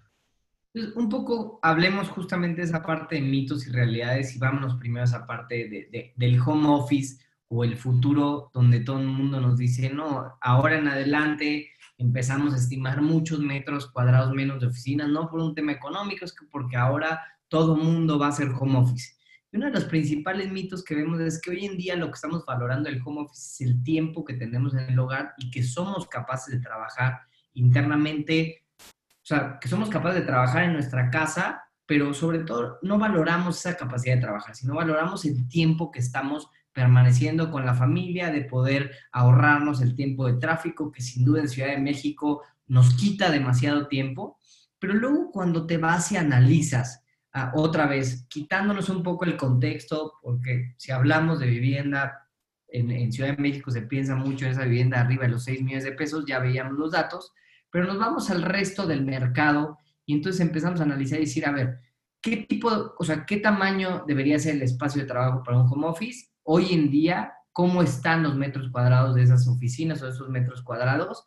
dependiendo de tu puesto que tengas. Entonces, el líder de proyectos entre 19 y 10 metros cuadrados de oficinas, el trabajador fijo entre 8 y medio y 4 y medio, entonces el trabajador flexible entre 3 y 2 y el trabajo fijo entre 1 de 1.5 metros. Y entonces decimos, ok, ese, ese espacio de oficinas, intentémoslo, definámoslo entre 3 y 5 metros, intentémoslo meter hoy en día en una vivienda que tenemos hoy en día diseñado y veamos justamente cómo se comporta y empezamos a identificar que justamente, o sea, ese 3 a 5 es el área mínima indispensable para poder trabajar en casa y estamos viendo que las, las viviendas... Ojo, ojo la observación. Es el área mínima que requieres para tener 8 horas de trabajo productivas en un home office. Si tienes menos metros cuadrados, esas, e, e, ese futuro del home office se va a volver en un tema de improductividad. Y también importante recalcar, Eduardo, que lo tratamos de, acomodar en una vivienda de 130 metros, ¿verdad? O sea, no es una vivienda de 10, ni de 20, ni de 50, ni de 80, ni de 120. Una vivienda de 130 metros cuadrados, que ya corresponde a un segmento medio alto, ¿sí? Dependiendo la, dependiendo la ciudad, en donde ya se supone que debería tener la capacidad de, realmente su trabajo tener eh, home office. Lo que dices tú, lo tratas de acomodar y la realidad de las cosas es que no cabe. No existe el espacio para, para, poderlo hacer, ¿no? O si cabe, tienes conflictos porque no está, por ejemplo, en la zona de la sala y comedor, pues no está aislado acústicamente, entonces cuando los niños están ahí termina siendo una complicación, alguien quiere ver la tele en la parte de abajo y no se puede, cuando te vas a la zona del flex room, entonces no tienes otra vez suficiente aislamiento acústico, terminas quitando por completo esa zona de, de, family eh, que normalmente se tiene y termina siendo un estorbo para toda la familia porque no los dejas de estar. Y la zona de la recámara, pues sin duda no tiene un tema de privacidad, no están preparados, la imagen no es bonita, eh, inclusive no tienes un tema, yo, o al menos me tocó a mí vivirlo al inicio, donde tenía el escritorio en la recámara, pues sin duda te dan ganas de echarte a la cama y dormir un rato, aunque, ah, porque la tienes ahí pegada. Entonces, sin duda ninguno de los espacios hoy en día dentro de la vivienda, a pesar de que cupieran, por ejemplo, estas viviendas de 130 metros, el gran reto es que no están preparados y terminan haciendo eso justamente que muy bien hablas, es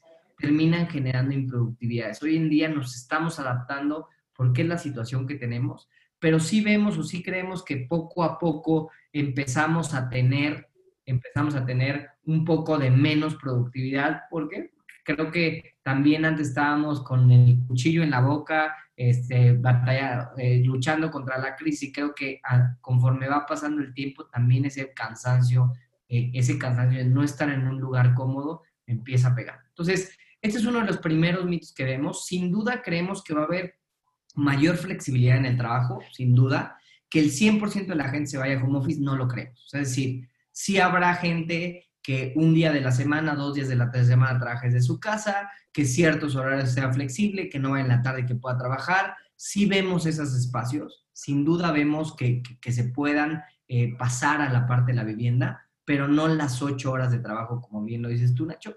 Y eso implicaría para el mercado de oficinas que lo único es que vamos a tener que, reconfigurar espacios para estos nuevos este, estas nuevas dinámicas de trabajo, de videoconferencias, entonces las oficinas no se disminuyen inclusive con el home office o con un porcentaje del home office, porque vamos a tener que tener más salas de juntas, más phone booths, más espacios preparados para videoconferencias. Sí, totalmente, totalmente. Es importante eh, cuando hace la segmentación de la demanda de oficina, hay que también entender los giros y las posiciones que pueden hacer home office. Eh, para los que no sepan, empresas como Google o como Amazon dicen sí hay una parte que se va a ir a home office, pero hay otra parte que nunca se va a ir a home office. Entonces, aquí el mensaje es entender cuál es el valor real de lo que está pasando en el home office. El valor real de lo que está pasando en el home office es la valoración de la distancia. Y la, valoración de la distancia va a traer cambios en el mercado de oficinas. Porque también entendamos una cosa, la oficina cumple con un objetivo bien importante. Es integración, trabajo en equipo, este, ¿cómo se llama? Sentido de pertenencia, eh, temas de creatividad, o sea, hay muchas funciones que la oficina cumple que tampoco estaba cumpliendo hoy en día.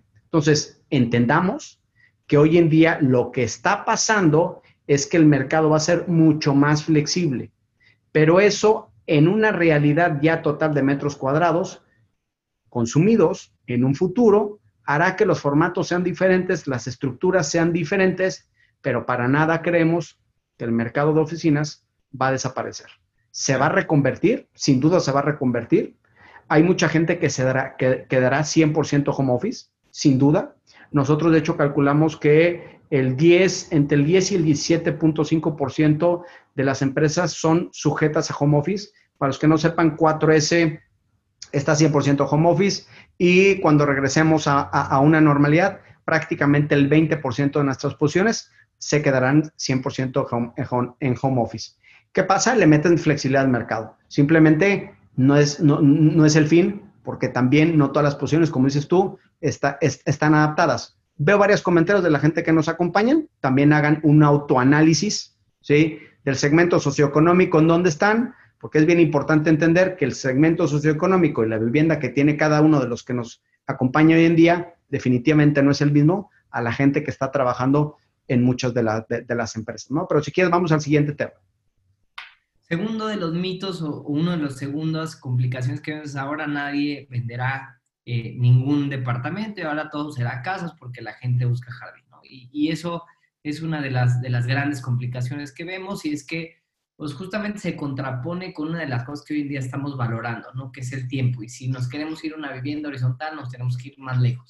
Además del 54% de la gente que hoy en día compra vivienda es un millennial, no es una generación Z, donde el número de hijos que tienen son mucho menores. De hecho, lo veíamos eh, como viene teniendo un decrecimiento del 2010 al 2016, 16 ya tiene un, digo, al 2015 ya tiene un decrecimiento el número de matrimonios se reduce cada año, el número de divorcios se aumenta cada año, y entonces son factores que empiezan a hacer que el departamento tome o cobre una importancia mucho mayor.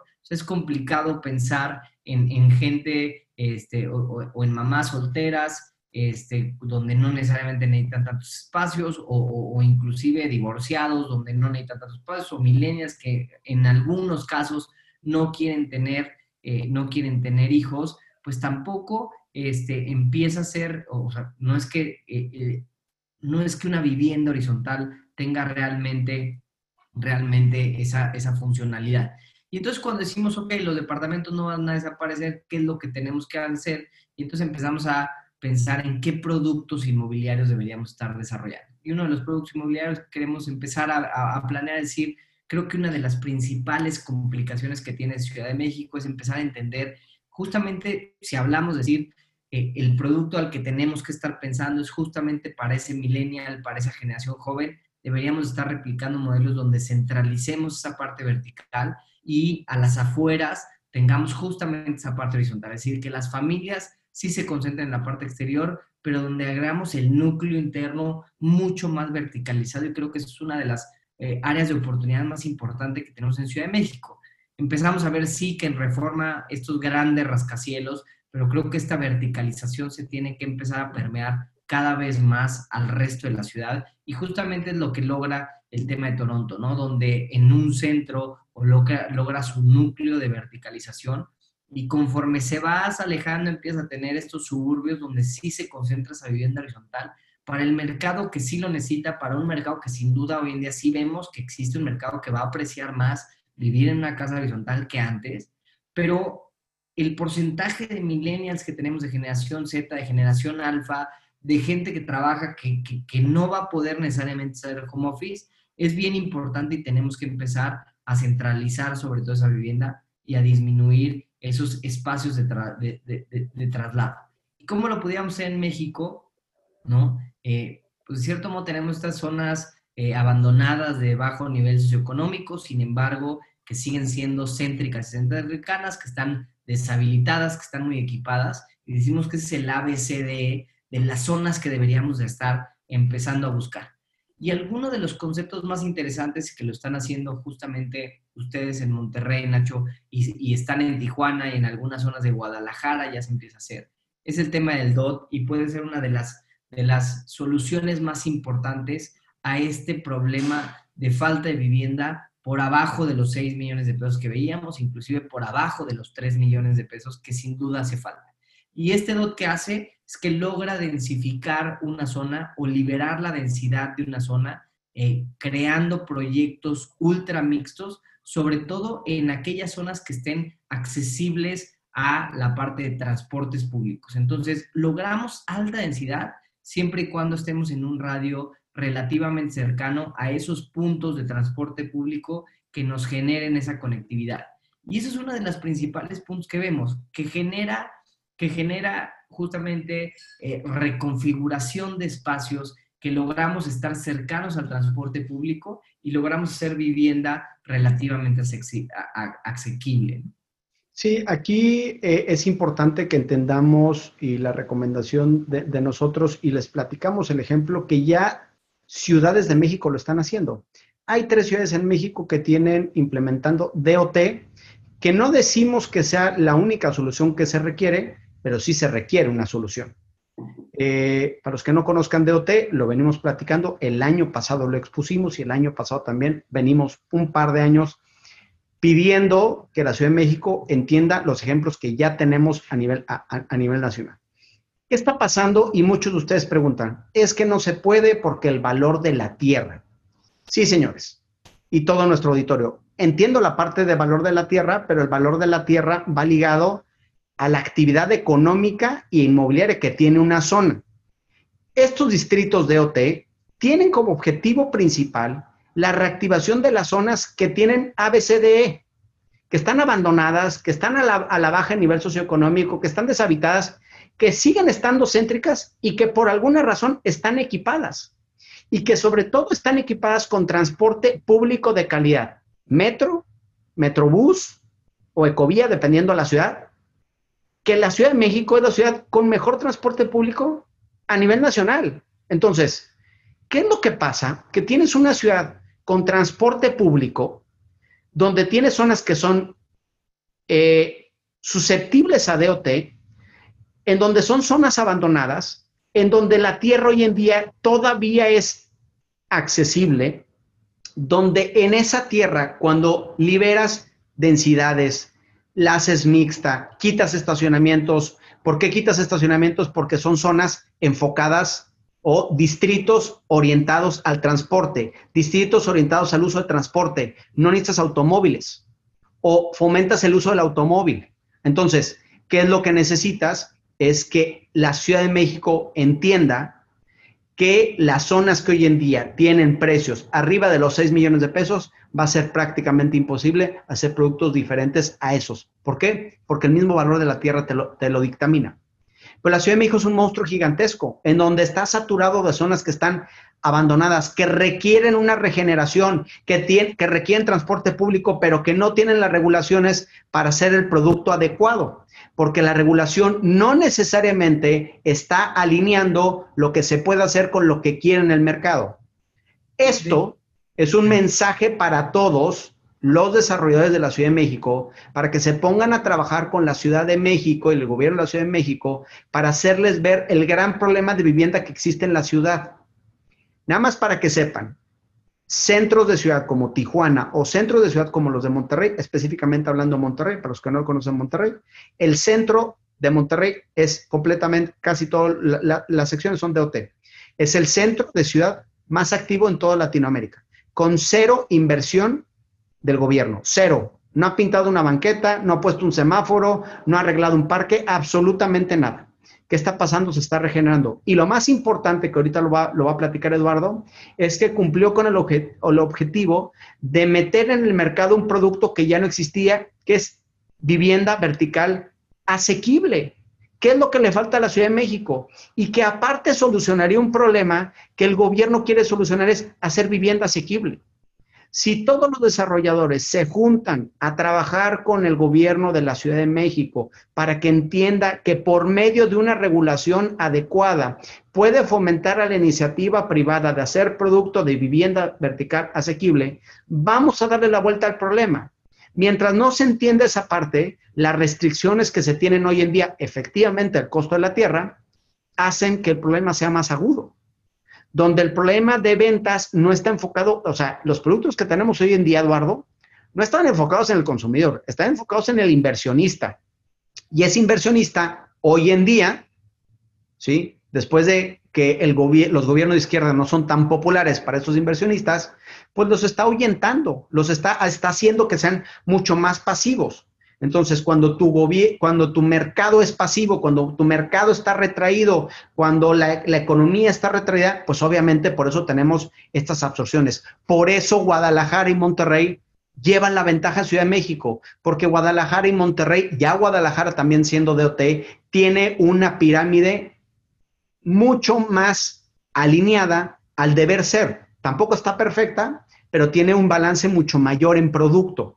La Ciudad de México está completamente desbalanceada, pero si no entendemos que tenemos todos esos, o sea, todos esos distritos que rodean toda la parte negra, son sujetos a DOT, Eduardo. Todo, o sea, imagínate la cantidad de zonas que tenemos en, con capacidad de regeneración, donde todavía la tierra puede tener un precio accesible, donde puedes quitar estacionamientos, donde puedes liberar densidades, donde puedes hacer proyectos mixtos, donde puedes hacer ciudad más urbana, más bonita, que lo hemos platicado hace unas semanas, lo platicamos en el foro Canadivi con nuestro amigo José Castillo, en donde decíamos, hay que hacer ciudades más bonitas, hay que hacer ciudades más humanas, y es la forma de hacerlo. Entonces, hay una gran oportunidad, no es culpa de la demanda, es culpa de la oferta y es culpa de la regulación que provoca un tema, un tema de oferta, pero creo que hay que sentarse a trabajar con las autoridades para hacerle ver este problema brutal que tenemos en la Ciudad de México, ¿no? De hecho, mira, si, si cruzamos justamente, y, no se ve tan bonito, pero lo que quería era resaltar justamente esa parte, eh, todas las líneas que hoy en día tenemos del metro, que se tienen del metro dentro de la ciudad, empezamos a identificar una cantidad de, de zonas que pudieran ser, justamente como tú bien lo dices, Ignacio, eh, capaces de tener este tipo de regulaciones distintas o esas regulaciones que te permitan realmente sobrediversificar la zona y no meterle más problema a una problemática que tiene México, que es sin duda el tema de tráfico. ¿Por qué? Porque cuando estamos cerca del transporte público, cerca de la infraestructura que hoy en día ya existe y liberamos densidades, eso permite que podamos hacer una vivienda mucho más accesible, como fue el caso de Monterrey y empezamos a analizar un poquito, ¿no? Hoy en día tenemos la zona caliente, que es justamente Reforma, Polanco, Chapultepec, y bueno, también tenemos algunas otras zonas, pero empezamos a tener ciertas colonias como la San Rafael, como la Santa María, como la Pensil, eh, donde, donde el, el, nivel socioeconómico de la vivienda no es demasiado alto. Estás hablando de reventa de vivienda entre 1.1 y 2.8 millones de pesos. Zonas que en algunos casos se empiezan a identificar como zonas inseguras, pero que justamente era lo que pasaba en el centro de Monterrey. En el centro de Monterrey, previo al DOT, eh, nadie iba al centro de Monterrey porque justamente fue cuando se detonó el tema de inseguridad muy fuerte en México. Y el DOT logró revivir el centro de Monterrey después de los problemas de inseguridad que teníamos. ¿no? Y no nada más Monterrey, Tijuana también pasó lo mismo. Tú hoy en día vas a Tijuana y pasa exactamente lo mismo en donde eh, el centro de Tijuana es un centro con oferta inmobiliaria, eh, es un centro divertido, es un centro con oferta gastronómica, con vida, porque la gente está regresando. Y en Tijuana decían, es que aquí no se van a vender departamentos sin, sin, cajón de estacionamiento. Y Monterrey decían exactamente lo mismo. De hecho, este, es una ciudad como más acostumbrada eh, al uso del automóvil que, que, que, Ciudad de México. De hecho, eh, el, parque automotriz, eh, no sé si bien la palabra, parque automotriz de Monterrey per cápita, quiero entender que es más alto que el de, que el de la Ciudad de México. Entonces, creo que se pueden hacer muchas cosas, ¿no? Creo, creo, que se pueden hacer muchas cosas.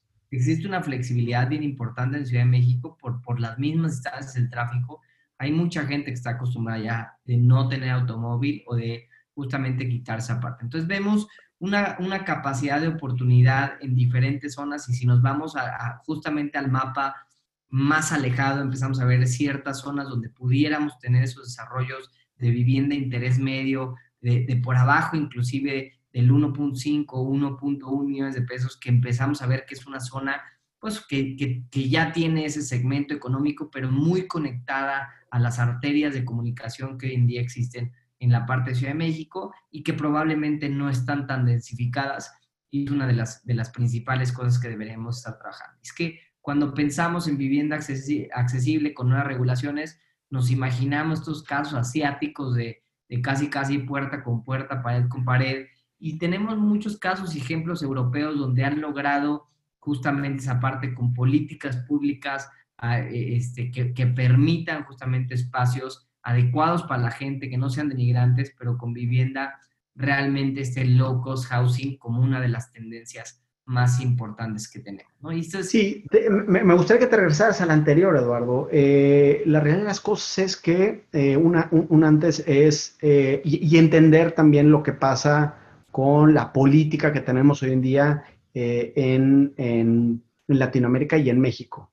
El problema que estamos teniendo puntual en Latinoamérica, sobre todo en México, es que no estamos entendiendo que lo que importa no es lo de adentro, lo que importa es lo de afuera.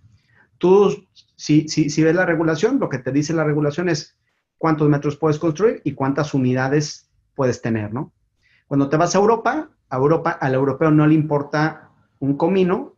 ¿Cuántas unidades pones en los metros cuadrados que puedes? Sí, hay algunas ciudades que te regulan la, la, la, altura, como Barcelona, que todas las ciudades es, es, es, es, completa, es a, a, la misma altura.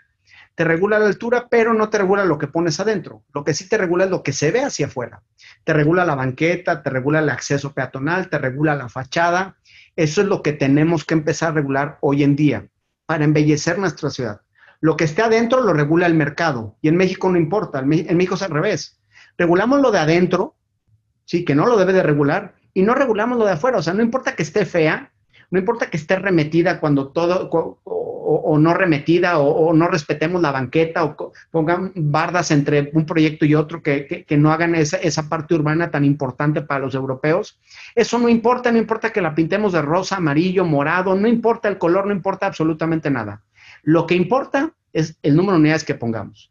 Creo que es, es completamente opuesto.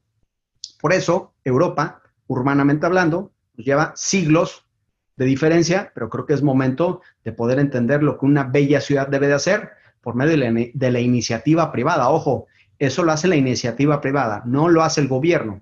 Tenemos que trabajar con el gobierno para hacerle ver que no necesita Claudia Sheinbaum regalar 5 mil viviendas, por favor. Eso es eso es patético, eso, eso no cumple con la necesidad que se tiene hoy en día este, de vivienda, eso, eso, eso es una burla. El número de viviendas que se requiere en la Ciudad de México es mucho mayor ese número. Y no tiene por qué regalarlas el gobierno cuando puedes incentivarlo por medio de la iniciativa privada, en donde puede ser un producto que esté alineado al mercado con una ciudad pujante, con una ciudad con músculo eh, e, económico y para mí con el, con, con, con el punto más importante en Latinoamérica. ¿no? de, hecho, ahorita vamos a ver un ejemplo de eso, nos vamos a pasar un poquito más adelante.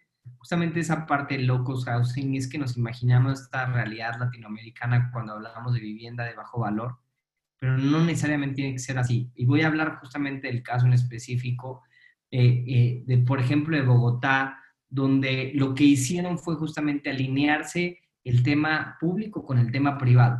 Lagos de Torque es un proyecto de 600 hectáreas, eh, justamente en una zona ya muy urbana de la ciudad de Bogotá, donde buscaron hacer vivienda del 50% VIP, que para que nos demos una idea en pesos mexicanos es como 400 mil pesos mexicanos. Una vivienda topevis que más o menos anda como los 800, los 900 mil pesos mexicanos. Con un parque metropolitano de 150 hectáreas, con más de 95 mil árboles sembrados. ¿Y qué hicieron?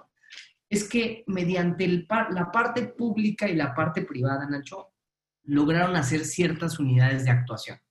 Y esas unidades de actuación tenían una densidad limitada, pero cuando lograban entrar a este plan de ordenamiento territorial, eh, lograban liberar esas densidades, inclusive en este caso las alturas, pero si tú querías que te liberaran densidades y alturas, tenías que pagar una especie de impuesto.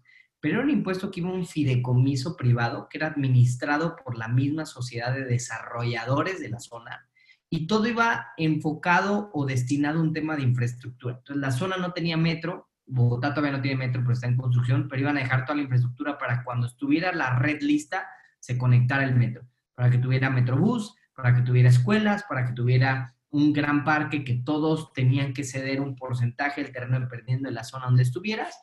Y todo el tema era enfocado realmente un tema de se generó la norma o, el tema legal o el tema de municipio o el tema de, gobierno generó esta estructura para que el desarrollador terminara haciendo un producto accesible pero sobre todo donde le permitía crear otra vez esta vivienda accesible, pero conectada a la ciudad con una vivienda digna, con una vivienda diferente, con una vivienda realmente pensada para ese usuario. Claro. Que en Ciudad de México podemos tener el, ejemplo de los polígonos de actuación. El problema que tenemos con los polígonos de actuación, desde mi punto de vista en la Ciudad de México, es que llegaron a ser escasos.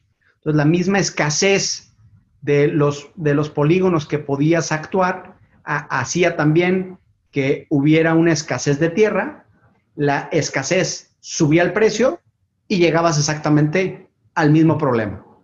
Cuando democratizas y haces este, eh, cosas eh, mucho más democráticas en toda la zona metropolitana, eh, creo que ahí es la, la solución en donde este tipo de programas también ayudan a cosas muy sencillas y, es el, y uno de los grandes dolores que cada desarrollador nos dice en el tema de los Ciudad que va ligado al tema de la corrupción. O sea, cuando hoy en día no tienes una política clara de qué se debe de hacer, cuando no tienes una política clara de cuáles son los lineamientos que deben de ser sumamente fáciles, da pie a todos estos temas de eh, corrupción. Los tiempos en estas ciudades que son DOT, los tiempos y las regulaciones son mucho más sencillas porque el desarrollador ya sabe que puede hacer prácticamente lo que sea, teniendo algunas restricciones muy claras para todos, donde todo es transparente y donde no necesitas pasar por un tema de corrupción que siempre es necesario por la misma escasez que tienes en la Ciudad de México de eh, zonas o eh, proyectos o polígonos de actuación que te dejan hacer lo que es financieramente viable. Entonces, eso da pie a estos polígonos nos han repetido el polígono, eh, Tacubaya, lo, lo conocemos perfectamente.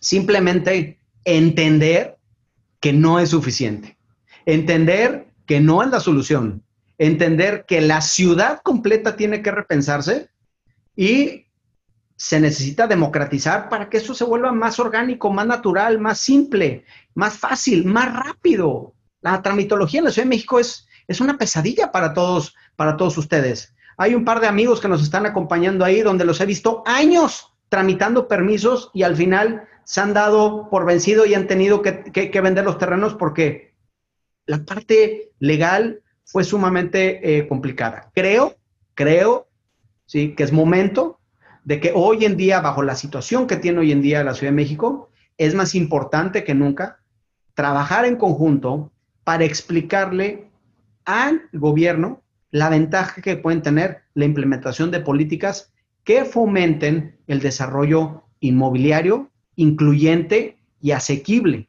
Y que no hace falta regalar absolutamente nada, porque no podemos regalar, el gobierno no tiene, no tiene presupuesto. De hecho, está comprobado que la que eh, la, densificación de estos espacios abandonados genera riqueza. La densificación hace que se pague más predial, que haya más presupuesto para arreglar las calles, para arreglarlo urbanamente, para arreglar el transporte público. Ese es el objetivo de, estas ciudades.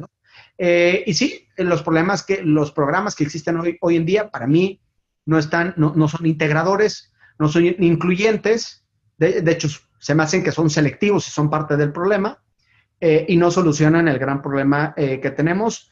Y, lo que está hoy en día es evidente que no, eh, la, oferta habla por sí sola, ¿no? ¿Qué quisieran los desarrolladores? Y no creo que haya una sola persona de los que nos acompañan hoy que no quiera hacer un producto que tenga rapidez en el mercado. Simplemente muchas veces haces lo que puedes hacer y no siempre es lo que el, lo, que el mercado quiere y ahí tenemos la solución. Y, aquí está un, claro ejemplo justamente en Ciudad de México de, José Castillo, de la gente de 911, que para nosotros grandes arquitectos, de, cuando quiere hacer un producto accesible eh, en una zona eh, de que se, que se reconvirtió por completo y que logran esta parte de productos diferentes a esto, nos estamos imaginando, ¿no? O sea, productos que realmente vayan enfocados en mercado bajo, que se logren cosas, pues, creo que se pueden hacer cosas muy, muy interesantes. Y aquí está el claro ejemplo de cuando se quiere, se puede hacer algo completamente diferente en una zona que, como lo vemos en el contexto de la ciudad, pues logró reconvertir por completo el cómo se comportaba o el cómo estaba estructurada. Y entonces ya creo que eso para, para, concluir un poquito la parte de vivienda accesible o asequible, creo que es bien importante y hoy en día lo vemos como uno de los principales mercados que ante la situación que estamos viendo eh, tiene que resurgir o tenemos que voltear a ver hoy en día eh, esta vivienda low cost housing, ¿no? Y, no nada más en la, oye Eduardo, y no nada más en la Ciudad de México. Este, eh, eh, eh, este tema lo hemos visto en todo México porque hay ciudades en donde, y uno de nuestros invita, de las personas que nos acompañan decía adecuadamente, el problema que tenemos en la Ciudad de México, lo más seguro es que tiende a replicarse en muchas de las ciudades. Y lo estamos viendo, Puebla es un problema principal o es un problema mayor que de cierta forma a una escala eh, diferente, con condiciones diferentes, pero presenta un, problema muy, muy similar y que presenta cosas que hacen que el mercado todavía se vea un poco más complicado de recuperación. Claro, esa parte de ese mercado medio, ese mercado inclusive residencial, prácticamente todos los principales mercados vemos que tiene una mayor capacidad de la que realmente hoy en día se está ofertando. hablemos de algunos productos, algunas otras tendencias, y entonces nos llevamos justamente al mercado millennial, centennials y alfa, donde hoy en día eh, seguimos intentando entender al mercado millennials. Hay que entender o, hay que ponernos y repensar otra vez el proceso porque tenemos dos nuevas generaciones que son una realidad dentro de nuestro mercado, que hoy en día ya están consumiendo producto inmobiliario y que no los hemos volteado a ver. Aquí están algunos ejemplos, por ejemplo. Eduardo, yo, yo, yo, ahí quisiera eh, suplicarle a, todos, a todas las personas que, que, nos acompañan que entiendan lo que tú estás mencionando. O sea, te apuesto que el 90% de las personas que nos acompañan hoy, lo primero que hicieron es, al ver la gráfica, vieron el 2010 para tratarse de explicar qué pasó en los últimos 10 años. Por favor, no vean el 2010, vean el 2030, porque los próximos 10 años es lo que tenemos que entender como mercado, qué es lo que va a pasar, hacia dónde vamos fíjense cómo de 2010 a 2020 y a partir del 2020 hay un cambio estructural en la proporción de población económicamente activa. O sea, ese recuadro punteado es la gente que gana dinero, es la gente que tiene dinero para comprar algo, es la gente que de cierta forma está, ¿cómo se llama?, eh, consumiendo. Entonces, las proporciones, ahí tenemos un error, no actualizamos el de la Ciudad de México, pero eh, les actualizamos eh, el dato para Ciudad de México, pero la proporción es exactamente la misma a nivel nacional, a nivel Latinoamérica, a nivel, a, nivel México. Pero entendamos que la proporción de las personas, ya hoy en día la población económicamente activa, millennial, es más importante que la generación, que la generación X y que hay dos generaciones que se suman que es la generación centennial que nadie está volteando a ver, y la generación alfa que también se suma. Para de aquí al próximo año, los próximos 10 años, que es, lo que tenemos que estar viendo, la generación a la que estamos acostumbrados a venderles va prácticamente a desaparecer. O sea, va, va a tomar un 20-25% del tamaño del mercado y el otro 80-85% son las nuevas generaciones. Entendamos que el mercado va a ser diferente, más restrictivo, menos restrictivo, Simplemente va a ser diferente. El producto que hoy en día estamos pensando y que hoy en día hacemos en la Ciudad de México está 0% alineado a las nuevas tendencias, a las nuevas generaciones que, van a demandar cosas, cosas diferentes. Ahora, mucha gente habla del presupuesto. Sí, sí, eh, eh, al parecer vienen generaciones con presupuestos más restrictivos, pero también es más población. Y otra cosa bien importante, nunca en la historia de México habíamos tenido crédito tan económico como el que tenemos hoy en día. Entonces, eso de cierta forma debe de ayudar y de incentivar el mercado inmobiliario. Pero entendamos hacia dónde vamos. O sea, eso es, eso es lo más relevante de todo esto, ¿no? Claro, que, es un mercado que cambió y que busca productos diferentes. Y aquí están algún ejemplo de ese producto diferente.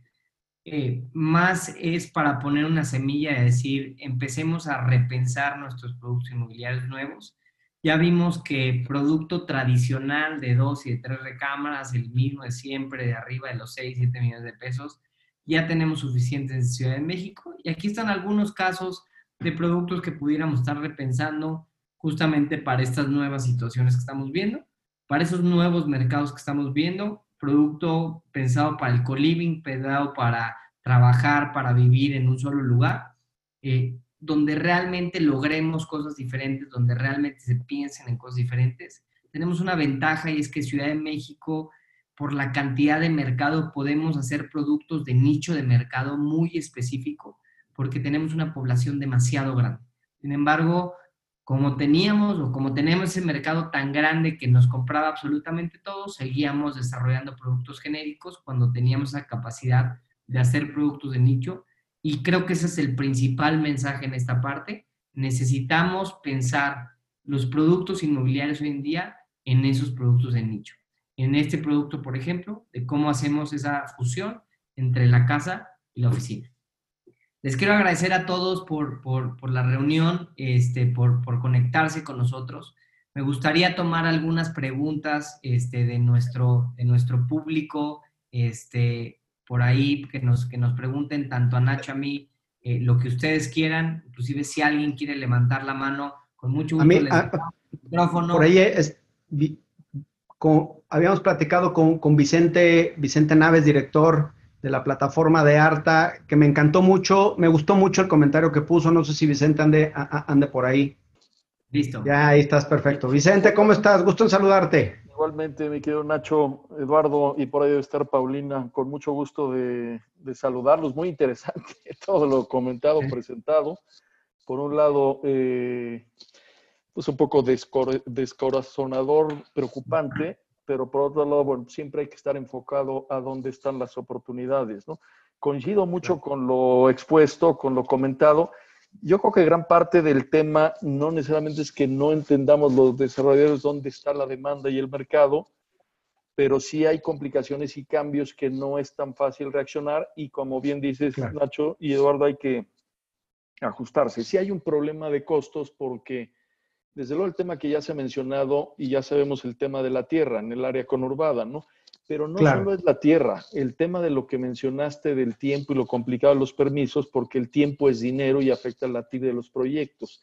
Y también el costo de las factibilidades, porque el tema, por ejemplo, de SACMEX ahora con el agua, bueno, y siempre ha sido, pues tiene un costo también eh, de, gran impacto en el costo de la vivienda, ¿no? El tema a veces de las medidas de, de integración que te, que te fijen eh, o, que te finquen, pues también eh, es, es, muy costoso. Entonces sí hay un tema del lado de los costos eh, muy importante.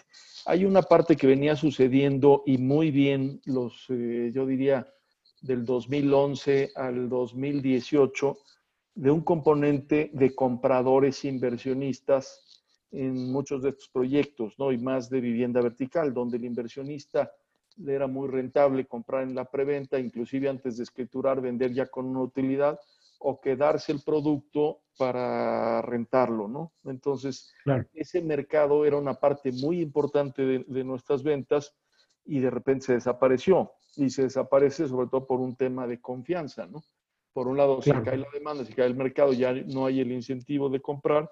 Y por otro lado, pues toda la perspectiva eh, de las malas decisiones del gobierno federal y de la ciudad, pues también eh, ese, ese, ese, ese mercado de compradores que era muy importante se desapareció. Entonces, bueno, pues hay que, hay que adaptarnos eh, en esa parte, ¿no? Vicente, tú y yo hemos platicado un, par de ocasiones y, la, y, la, última vez que hablamos hace unos días eh, hablamos y, compartíamos opiniones del, tema de mercados alternativos a la Ciudad de México, en donde eh, hablamos del tema de Tijuana, hablamos del tema de Guadalajara y hablamos del tema, del tema de, de, Monterrey. La Ciudad de México tiene que estar actuando ya en ese tipo de, programas en conjunto con todas las personas que nos están escuchando eh, para darle un empuje este, diferente. ¿Qué opinas en ese sentido? Eh, entendiendo que el ejemplo de DEOT es, es, una de las tantas cosas que se pueden hacer, habiendo muchas regulaciones y muchas cosas que pudieran darle, primero, eh, una, un, balance oferta-mercado, eh, eh, oferta-demanda. Y segundo, algo que decíamos es, cuando las reglas están claras, se empieza a ver una disminución en el tema de complejidad y un, tema de disminución en el tema de hasta corrupción, ¿no? Cuando las cosas están claras y ya sabes lo que puedes hacer, pues de cierta forma eso ese tiende a la baja, que creo que es un gran problema hoy en día que tenemos a nivel nacional y que se vuelve mucho más dramático en Ciudad de México. ¿Qué opinas en, ese sentido? ¿Ves futuro? ¿Ves...? Sí, 100% de acuerdo contigo y creo que se está empezando a hacer. Ya en algunos casos, por ejemplo, el caso de Atlampa o el caso de Vallejo, ya el gobierno de la ciudad eh, eh, está queriendo que incluyamos un X porcentaje, 30% de vivienda incluyente, que vivienda incluyente es vivienda de un millón de pesos para abajo y hay ciertos incentivos para hacerlo.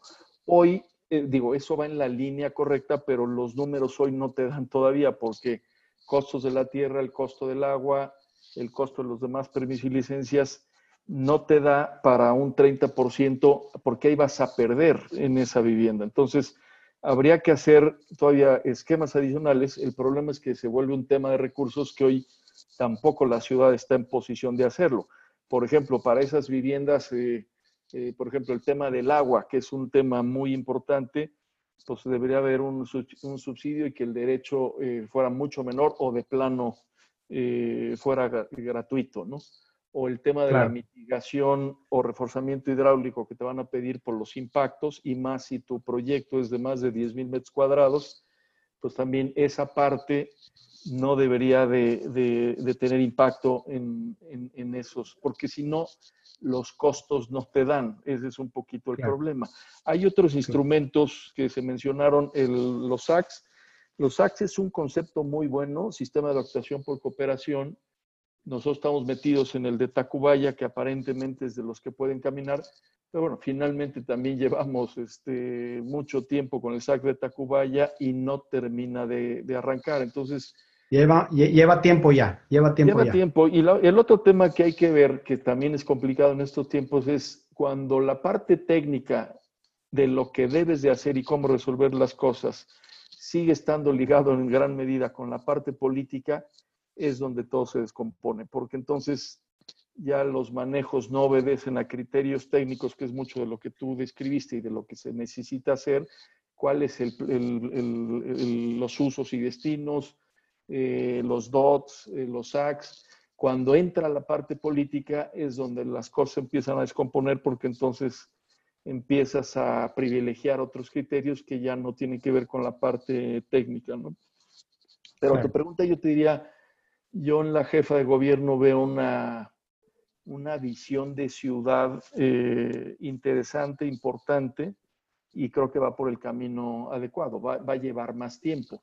Si alguien escuchó el planteamiento que hizo en varios foros, eh, yo me acuerdo en el, en el ADI cuando hizo Claudia Sheinbaum el planteamiento y su visión de ciudad, es correcto, porque finalmente ella los grandes problemas en términos de agua, en términos de transporte público, en términos de seguridad, etcétera, creo que tiene el diagnóstico y la visión adecuada. El problema es un poquito el tema de recursos por un lado y el tema, el tema de tiempo por otro y esta, por llamarle de alguna forma, contaminación política con aspectos técnicos, ¿no? También se planteó el Instituto de Planeación, que yo creo que es eh, necesario para la ciudad para desligar un organismo más operativo y de resolución y atención de los temas como ese DUBI, de un organismo realmente pues, eh, eh, técnico, académico, estudioso, como debería ser el Instituto de Planeación, para hacer un buen destino y diseño de lo que debe ser el desarrollo urbano en la ciudad, pero también... Y con participación incluyente, ¿no? Sí, de hecho el Instituto de Planeación tiene participación y representación de la parte ciudadana, así está diseñado. Pero ahí, por ejemplo, ahorita para designar quién va a ser el, director del instituto, pues ha habido mucho tema eh, político y de otros intereses en lugar de un enfoque con el perfil técnico y el background, y etcétera. Entonces ahí es donde las cosas se empiezan a complicar. Pero en esa gran visión y planteamientos, yo diría que lo que ha planteado Claudio Sheinbaum creo que va en, el, en, el, la dirección adecuada.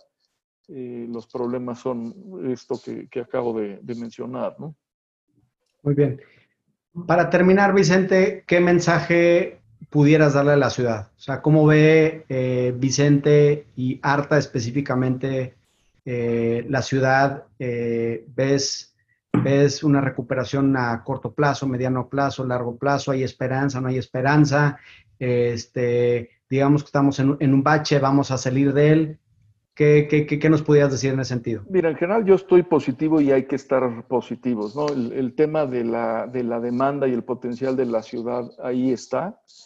Yo creo que hay que hacer ajustes, como ustedes decían, en, en el producto, en entender mejor al mercado. Yo soy un convencido siempre del mercado. Sí tenemos que entender mejor las necesidades, tenemos que entender eh, cuál es el nivel y el precio al que la gente eh, puede pagar. Tenemos que entender estas nuevas eh, ideas de cómo vivir y cómo sí se puede solucionar. Eh, pero yo creo que sí, definitivamente el mensaje es positivo, hay que estar optimistas y hay que eh, encontrar la forma de hacerlo. Hay que estar en mucho diálogo con las autoridades ahora por toda esta situación. Creo que hay una un cambio muy radical, yo diría, porque del arranque de diciembre de 18 hasta, vamos a decir, diciembre del 19, eh, el aspecto fue, o la relación fue muy complicada y el inicio de la autoridad aquí en la ciudad fue, pues fue más de castigo, ¿no? De empezar a revisar qué Claro. estaban mal, qué proyectos estaban mal, las ciento y pico de clausuras, eh, poco avance en los nuevos proyectos y a raíz un poco de que pues, tam- también se han dado cuenta de la necesidad de la inversión, de la generación de empleo, pues de marzo para acá la actitud es al revés. Ahora buscan cómo ayudarnos, hay videoconferencias con la secretaria, con los diferentes secret- secretarios y secretarias, involucramiento de Claudia Sheinbaum directo, su particular Carlos Ulloa muy activo en facilitar las cosas. Entonces, bueno, pues aprovechemos esa situación coincido mucho con lo que dijiste hoy, que yo me acuerde, ya son varios años en el negocio, más de 30, no me acuerdo haber visto créditos hipotecarios de 7.5% de interés, eh, tasa fija, a 15 o 20 años. Entonces, de hecho, ahorita, este, ahora sí que as we speak, eh, HSBC tiene su evento especial para desarrolladores eh, con el tema de los trucos hipotecarios. En fin, ahori- ahorita yo creo que hay oportunidades en ese sentido, mm, o sea, pocas veces visto antes. Entonces, también Claro. Creo que es un tema que hay que aprovechar, ¿no? Muy bien, perfecto. Vicente, pues muchas gracias por, eh, por tus palabras, tu participación. Este, te mandamos un saludo fuerte. Este, y bueno, eh, creo que con esto, Eduardo, no sé si quieras complementar algo más. No, agradecer justamente a Vicente por, por, por- por estos comentarios. Eh, agradecer a todos los que se conectaron. Si necesitan eh, cualquier duda que, que no pudiéramos ahorita responder por el tiempo, no nos queremos alargar demasiado. Sabemos que ya la gente, la gente se cansa. Este, en nuestra página de 4S están mis datos. Cualquier cosa que necesiten, sin duda, este, les pido ahí que nos contacten. Y pues muchas gracias, Vicente. Muchas gracias, Nacho, por, por el foro. Al contrario, Gracias a todos, que estén muy bien. gracias a ustedes, abrazo.